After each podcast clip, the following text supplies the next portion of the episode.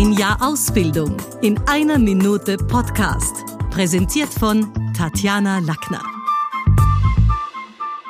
Jetzt gibt's Zores, ein Podcast über Spannendes zu Wörtern, die ihr selbst verwendet oder zumindest schon gehört habt. Hallo, mein Name ist Ute Meisnitzer und ich fange gleich mit dem titelgebenden Wort Zores an.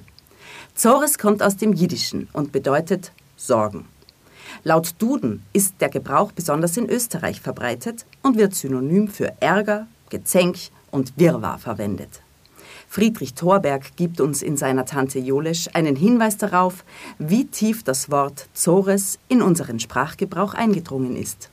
In der häufig gebrauchten Redewendung Gib ihm Saures beispielsweise erkennt man die Zores erst auf den zweiten Blick.